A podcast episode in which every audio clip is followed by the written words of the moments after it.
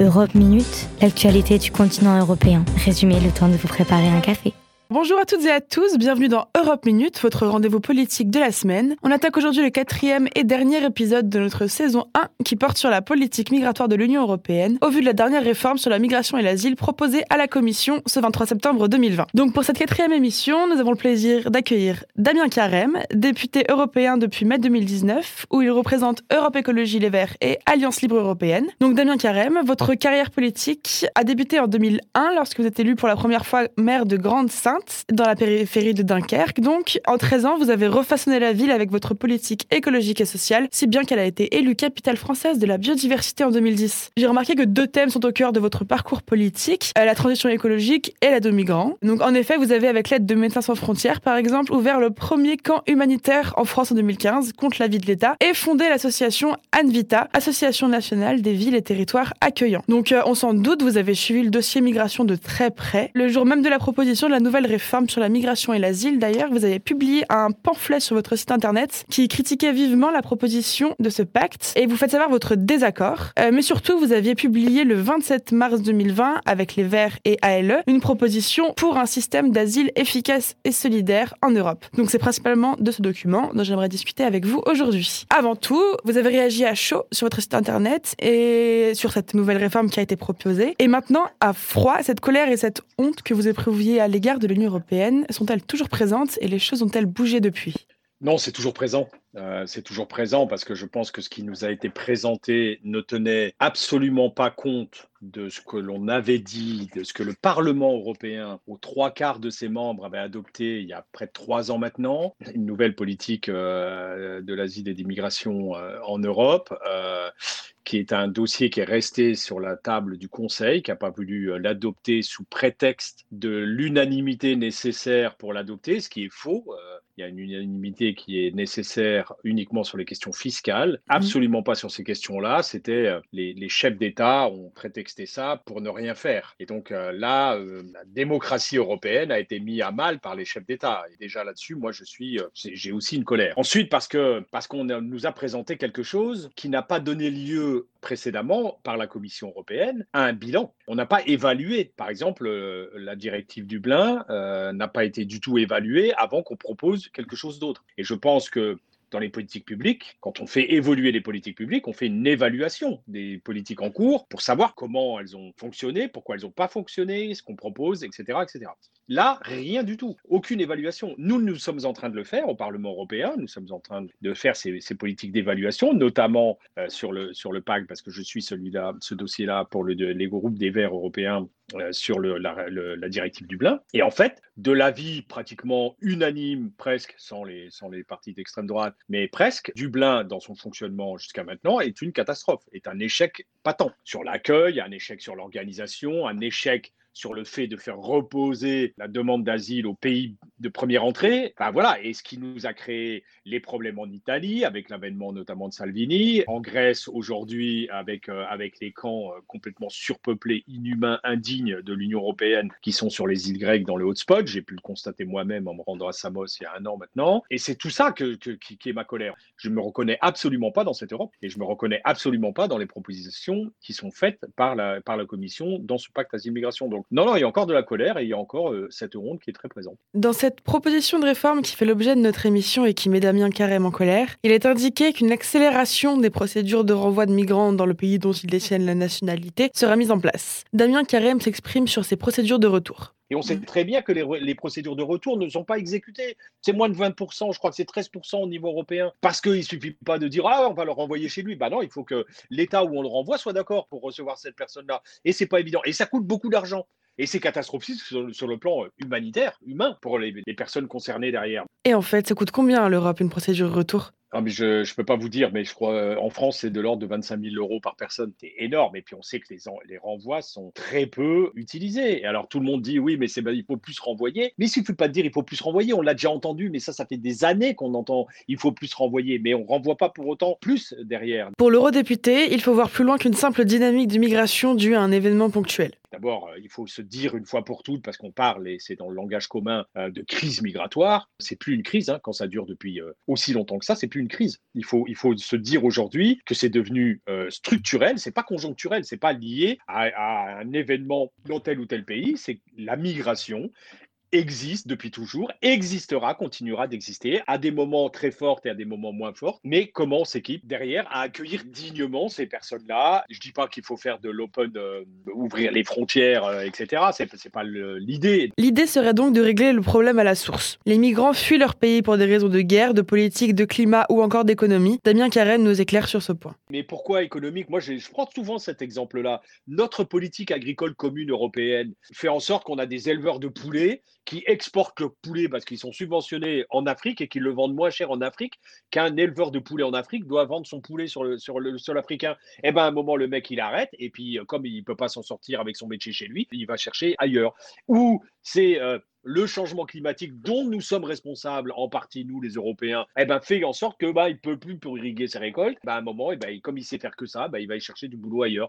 Eh ben oui, bah, ça, c'est des migrants ce qu'on appelle économiques, mais moi j'ai horreur de, classer, de classifier les, migrations. Mais il faut avoir conscience de ça. Et c'est c'est une mondialisation, comme on la mondialisation de la marchandise. C'est une mondialisation, les déplacements euh, humains. Pour faire face à ces conséquences de la mondialisation, Damien Carême a donc publié une proposition de pacte sur la migration et l'asile avec Europe Écologie Les Verts et ALE. Ce pacte se concentre sur trois points essentiels. Premièrement, la garantie de procédures d'asile efficaces et effectives et une protection du droit d'asile. Deuxièmement, l'abandon du principe de Dublin. Et troisièmement, une régulation des déplacements irréguliers des demandeurs d'asile au sein de l'Union européenne. Je lui ai demandé en quoi exactement la procédure d'asile n'est pas acceptable aujourd'hui. Il nous parle de son expérience à Samos et de l'état actuel du système de demande d'asile. Il y a un an, visité le camp de Samos qui est un camp qui avait été fait, donc ce qu'on appelle les hotspots européens, hein, ces, camps euh, qui étaient là pour enregistrer les demandes, etc., qui avait été conçu pour 647 personnes, ils étaient 6000, mais rien de dimensionné pour les 6000 personnes, c'est-à-dire pas d'accès à des sanitaires, pas d'accès à des douches, pas d'accès à, de la distribution alimentaire. Tout ça ne reposait que sur les ONG euh, présentes euh, sur, sur l'île. Et là, j'ai rencontré, j'ai discuté donc avec, euh, avec ces demandeurs d'asile qui, qui, venaient d'arriver.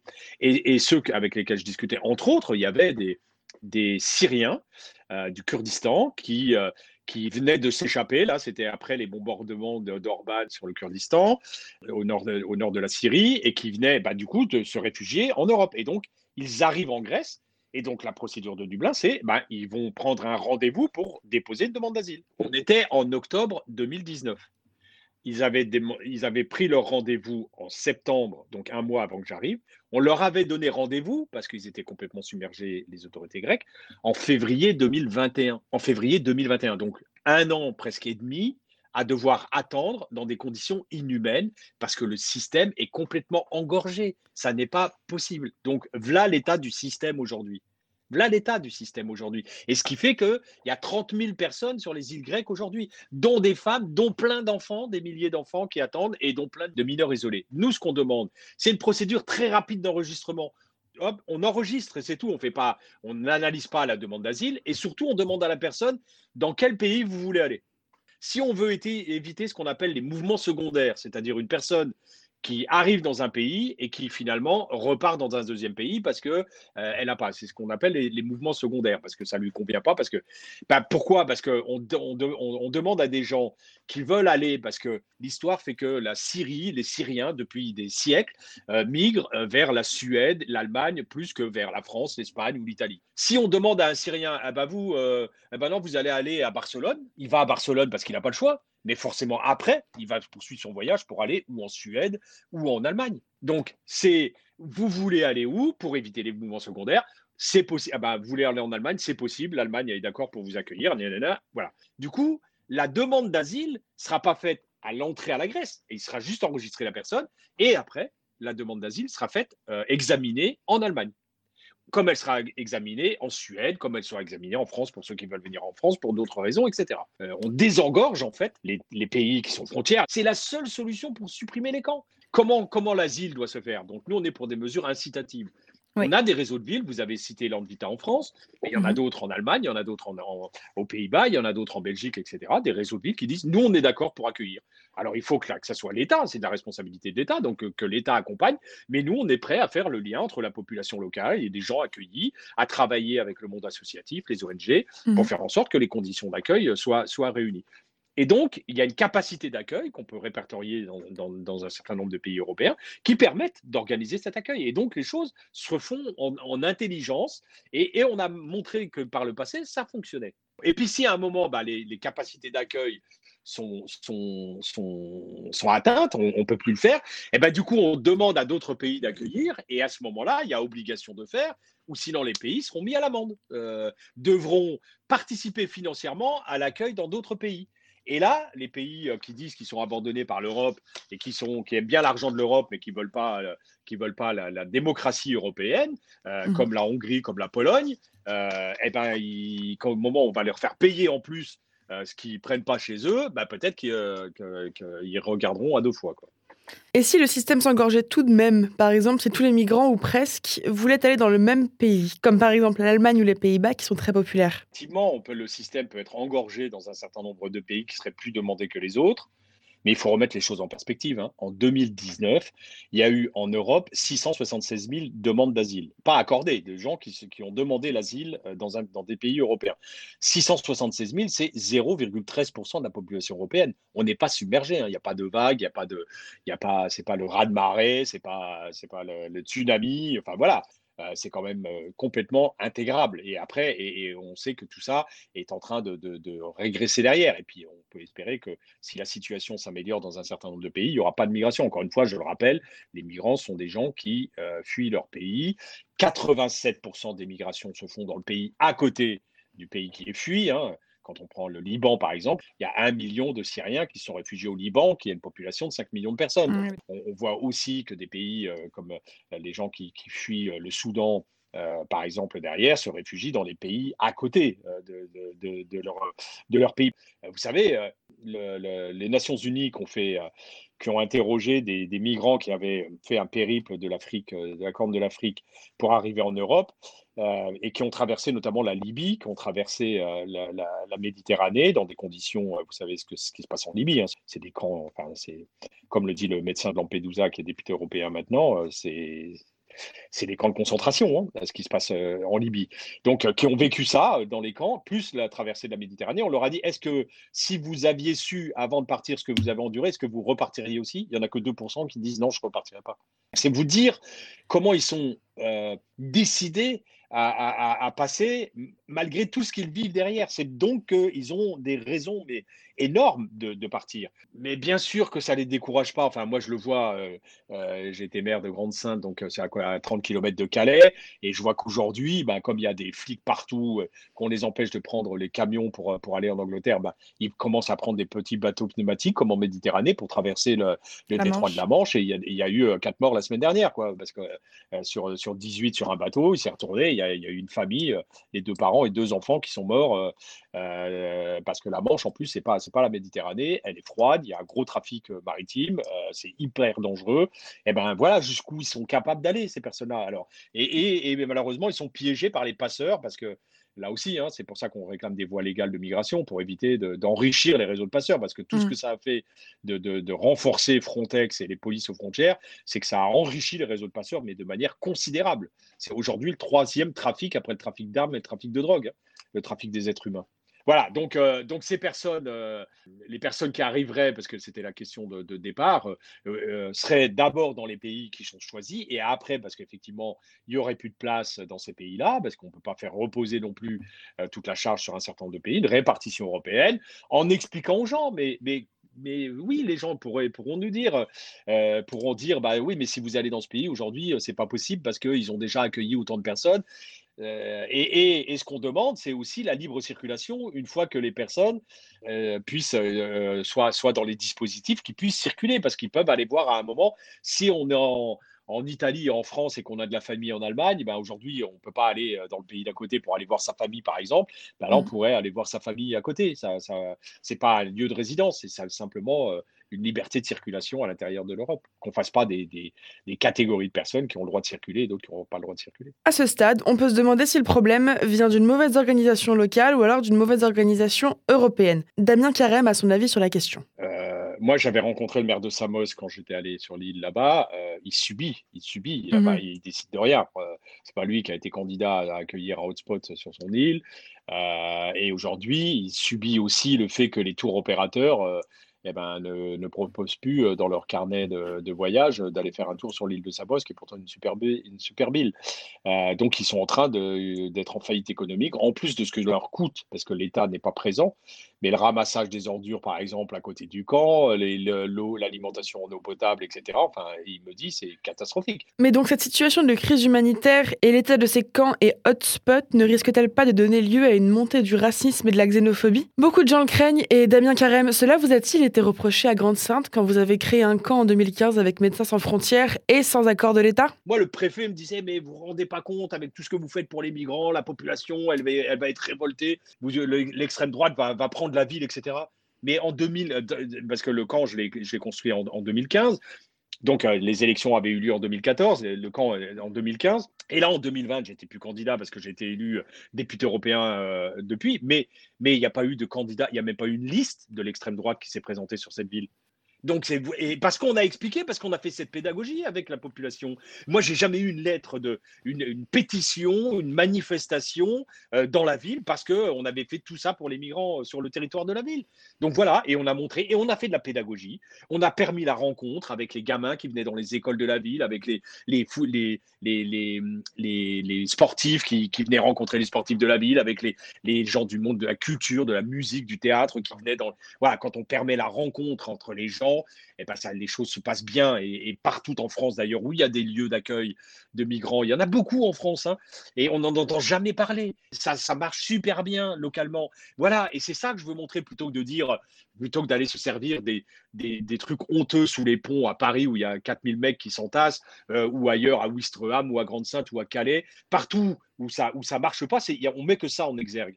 Or, il y a des milliers d'expériences et de choses qui se sont mises en place en France où ça se passe extrêmement bien. Et il y a même des témoignages parfois dans les médias où on le voit, et je suis ravi de voir ça, où on voit des gens qui avaient manifesté contre l'ouverture d'un centre d'accueil en France dans certaines villes, et que les médias sont allés revoir ces mêmes personnes un an après, et eh ben qui avouent elles-mêmes qu'elles se sont trompées et qu'en fait elles ont fait la rencontre avec ces gens et que c'est assez chaleureux et que c'est bien de les rencontrer, que c'est bien de les aider derrière. Et eh ben oui, c'est moi je crois beaucoup à ça. Et pour ça, bah, il faut avoir du courage politique, ce, ce qui manque euh, parfaitement à nos gouvernants politiques aujourd'hui en France et en Europe. Pour Damien Carême, la question migratoire est instrumentalisée et utilisée comme levier politique. Quand il y a eu le grand débat euh, après les Gilets jaunes, il y a plein de thématiques qui sont remontées. La migration était loin derrière, ce n'était pas les thèmes préoccupants, loin derrière. Quel est le seul thème que le gouvernement et le président de la République mettent en discussion à l'Assemblée nationale? C'est les migrations. Pourquoi on joue avec ça encore une fois? Comme on a eu là euh, un, étranger qui a fait un assassinat euh, chez nous, etc. Enfin, oui, euh, et, moi je le dis depuis toujours, oui, dans les gens qui viennent, il y a des cons, mais comme il y a des cons dans la société française aussi, c'est dans, toute société.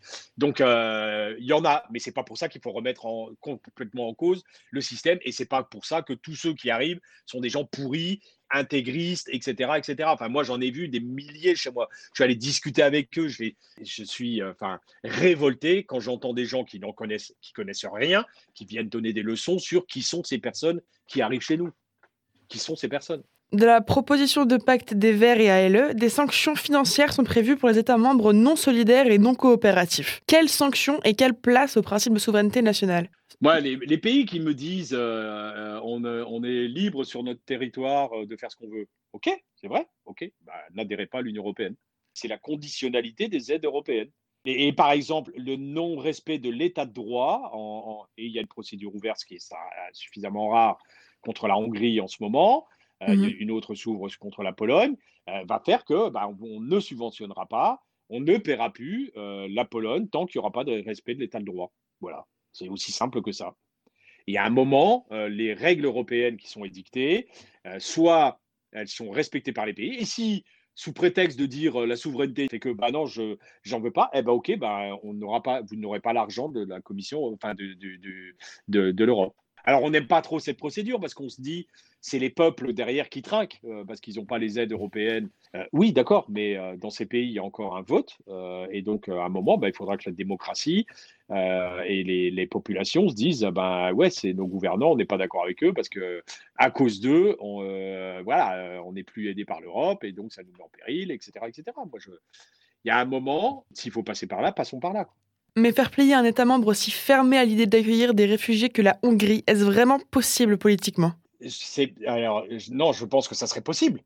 Parce que, parce que je peux vous dire, il aura vite fait le calcul de ce que ça lui, de ce que ça lui coûterait de pas accueillir. Sauf que quand vous avez un pays qui vous accueille, qui doit vous accueillir sous la menace, euh, c'est pas c'est pas encourageant pour les pour les, les, exilés qui arriveraient dans ce pays-là. Donc euh, il faudrait pas qu'on en arrive là. Mais on ne leur imposera pas. Mais moi, et c'est pour ça qu'on propose nous à un moment une contribution financière de ces pays à ceux qui accueillent, à ceux qui sont volontaires pour accueillir. Et pas du budget européen, mais du budget de ces pays.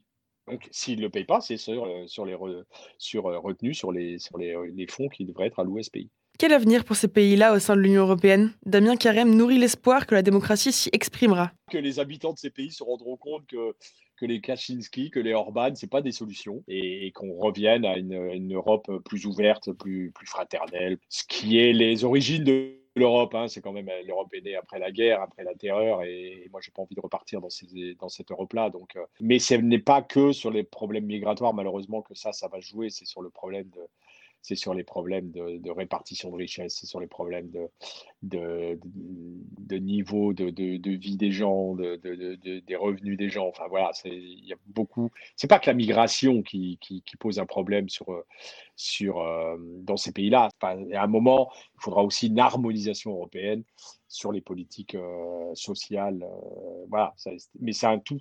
C'est pour ça, dans, on était reconnu pour la transition écologique et l'aide aux migrants. Pour moi, c'est intimement lié parce que la, solution euh, climatique par l'écologie intègre la solution euh, migration parce que, parce que ça évite les importations, ça évite qu'on aille jouer avec des dictatures dans un certain nombre de pays, qu'on déstabilise des démocraties.